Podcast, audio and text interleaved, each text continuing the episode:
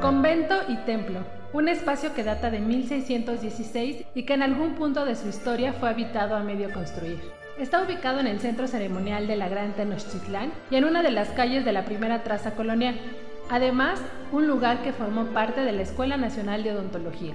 Esto es un poco de lo que fue el Museo Exteresa Arte Actual antes de ser museo. Bienvenidos sean todos a una entrega más de la serie ¿Qué eran los museos antes de ser museos? Mi nombre es Ariana Bustos Nava, conocida también como la señorita etcétera, y para hablar más de este hasta ahora enigmático recinto, contaremos con la presencia en cabina de Valeria Macías, subdirectora de Exteresa Arte Actual. ¿Qué historias hay detrás de este querido recinto en la Ciudad de México? Quédense a descubrirlo con nosotras. Mom deserves the best, and there's no better place to shop for Mother's Day than Whole Foods Market. They're your destination for unbeatable savings, from premium gifts to show-stopping flowers and irresistible desserts. Start by saving 33% with Prime on all body care and candles. Then get a 15-stem bunch of tulips for just $9.99 each with Prime. Round out Mom's menu with festive rosé, irresistible berry chantilly cake, and more special treats. Come celebrate Mother's Day at Whole Foods Market.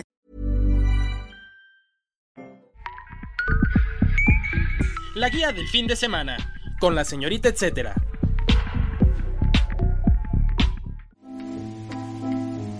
¿Qué eran los museos antes de ser museos? Como les platicaba, está con nosotros Valeria Macías, subdirectora del Exterés Arte Actual, para ayudarnos a descubrir lo que tuvo que pasar antes de que este lugar se convirtiera en un recinto cultural. Valeria, cuéntanos cuál es el origen del edificio donde se encuentra el museo. Este edificio fue originalmente el convento y templo de San José de las Carmelitas Descalzas. Se fundó el 1 de marzo de 1616 en honor de Santa Teresa de Ávila, motivo por el que también se le conoce como Templo de Santa Teresa la Antigua.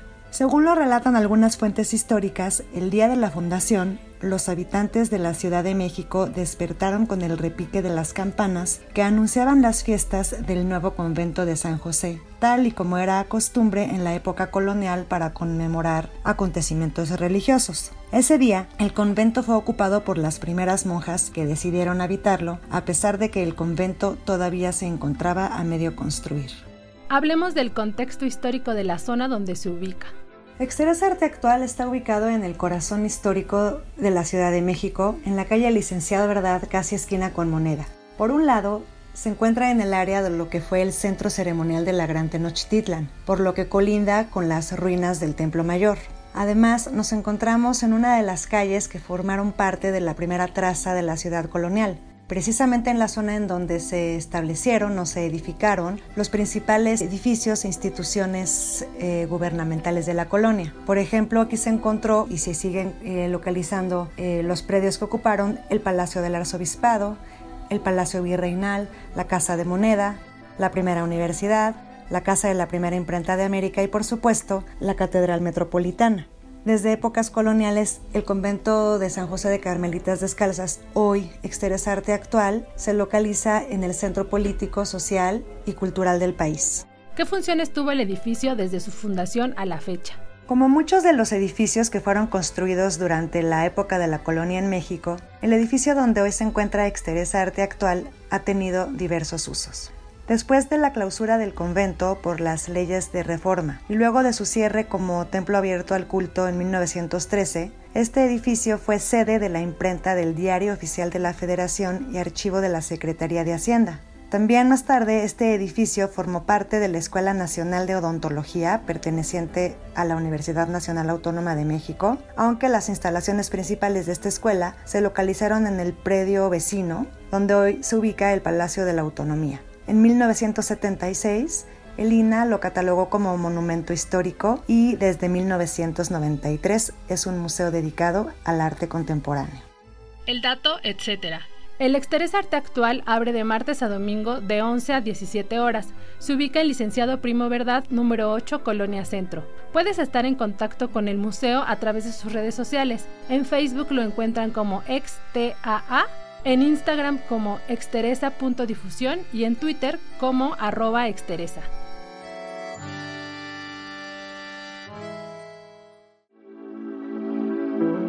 ¿Qué eran los museos antes de ser museos? Continuamos la charla con Valeria Macías, subdirectora del Exteresa Arte Actual. Valeria, ahora hablemos de los detalles arquitectónicos de este lugar. ¿Qué estilo es y qué espacios originales conserva? El edificio donde actualmente se localiza Exteresa Arte Actual tiene diferentes estilos arquitectónicos debido a que fue construido en diferentes etapas históricas. Por un lado, la fachada del inmueble es un notable ejemplo de la arquitectura barroca mexicana. Destaca por las columnas salomónicas que flanquean los portones gemelos de acceso y que son un elemento novedoso en las fachadas, introducido por el arquitecto Cristóbal de Medina y Vargas. En el interior, el edificio tiene un estilo arquitectónico clásico donde se advierte parte de lo que fue el antiguo convento carmelita. Dentro de este conjunto destaca la capilla del Señor de Santa Teresa, que se edificó de 1798 a 1813, anexo a la nave central para ampliar el templo. En esta construcción de estilo neoclásico participaron los célebres maestros de la recién fundada Academia de San Carlos, Antonio González, Manuel Tolsá y Rafael Jimeno y Planes. Este último realizó la decoración de las pinturas murales. Sin embargo, un fuerte sismo ocurrido en 1845 echó abajo la cúpula, causando daños en la decoración arquitectónica y las pinturas realizadas por Jimeno y Planes. El proyecto de reedificación de la capilla del Señor de Santa Teresa fue comisionada al arquitecto don Lorenzo de la Hidalga, a quien se debe la cúpula de doble tambor que se conserva hasta la fecha. Para decorar la capilla se contrató a Juan Cordero, quien regresaba de estudiar en la Academia de San Luca en Italia y contaba ya con gran reconocimiento. Cordero integró la pintura mural a la arquitectura para generar una, una, unidad visual. También utilizó colores llamativos para crear volúmenes, perspectivas y figuras que pueden ser percibidas en la cúpula a 38 metros de altura, tal y como se puede seguir apreciando hasta el día de hoy. ¿Cuándo se convirtió en museo y qué tipo de exhibiciones o actividades promueve? Este espacio se hizo museo en 1993 por iniciativa de un grupo de artistas liderados por Eloy Tarcisio, que venían trabajando lenguajes artísticos no tradicionales ligados a formas más conceptuales de arte como el performance. Bajo la custodia del IMBAL, el edificio se adaptó para poder activarse como recinto dedicado al arte alternativo que da cabida a lenguajes artísticos tales como el performance, el arte sonoro, el videoarte y la instalación. ¿Qué enseñanzas obtuvo de la pandemia y cómo son las visitas actualmente? El cierre temporal de los museos y el periodo de confinamiento por el COVID-19 nos ha permitido aprender muchas cosas de manera apresurada a la vez que ha sido una oportunidad para reflexionar sobre el papel que juegan los museos en la sociedad. Aunque la presencia de los museos en el Internet no es nueva, en pocos meses hemos expandido los límites del espacio físico para ocupar nuevos espacios en la web, haciendo uso de aplicaciones y plataformas para públicos cautivos y para nuevas audiencias que buscan y encuentran en las redes una manera de mantener contacto con la vida y la oferta cultural.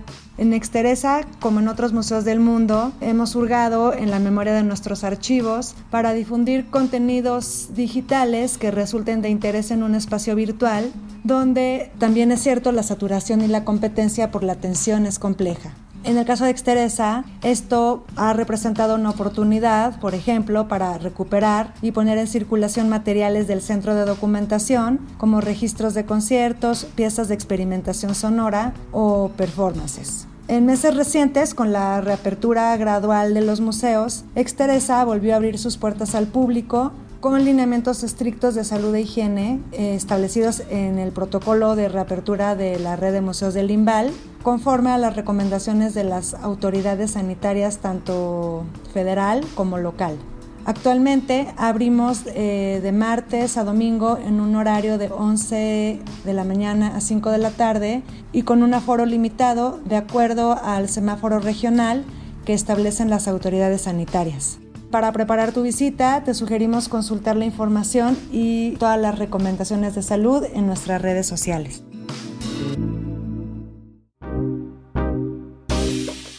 La guía en segundos.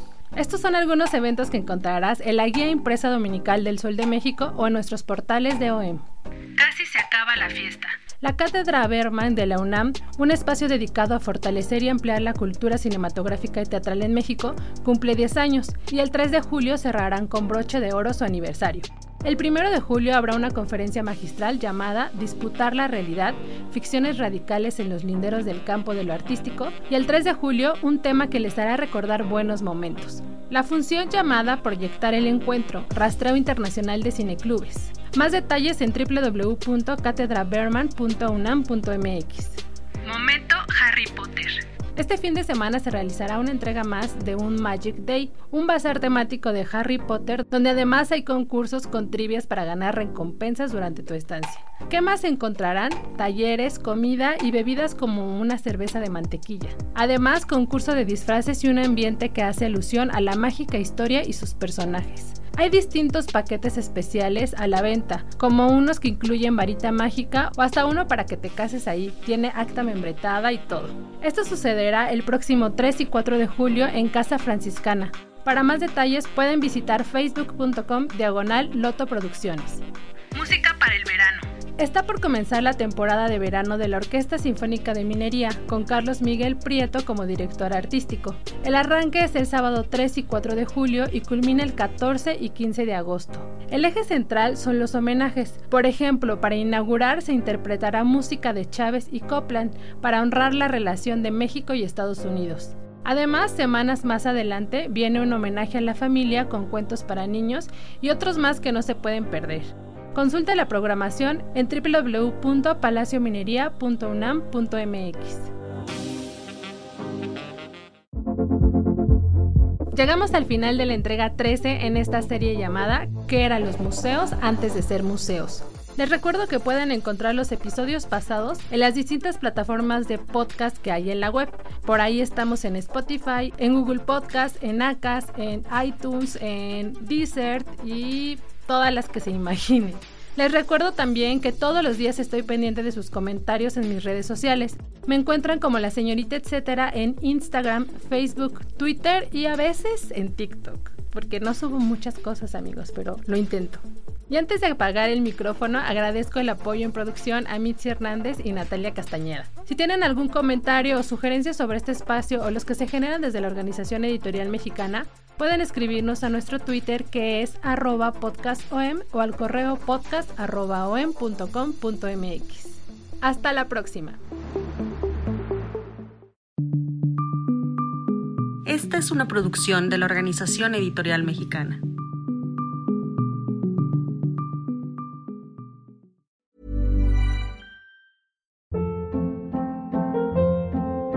Hold up. What was that? Boring. No flavor. That was as bad as those leftovers you ate all week. Kiki Palmer here, and it's time to say hello to something fresh and guilt-free. Hello Fresh. Jazz up dinner with pecan-crusted chicken or garlic butter shrimp scampi. Now that's music to my mouth. Hello Fresh. Let's get this dinner party started. Discover all the delicious possibilities at hellofresh.com.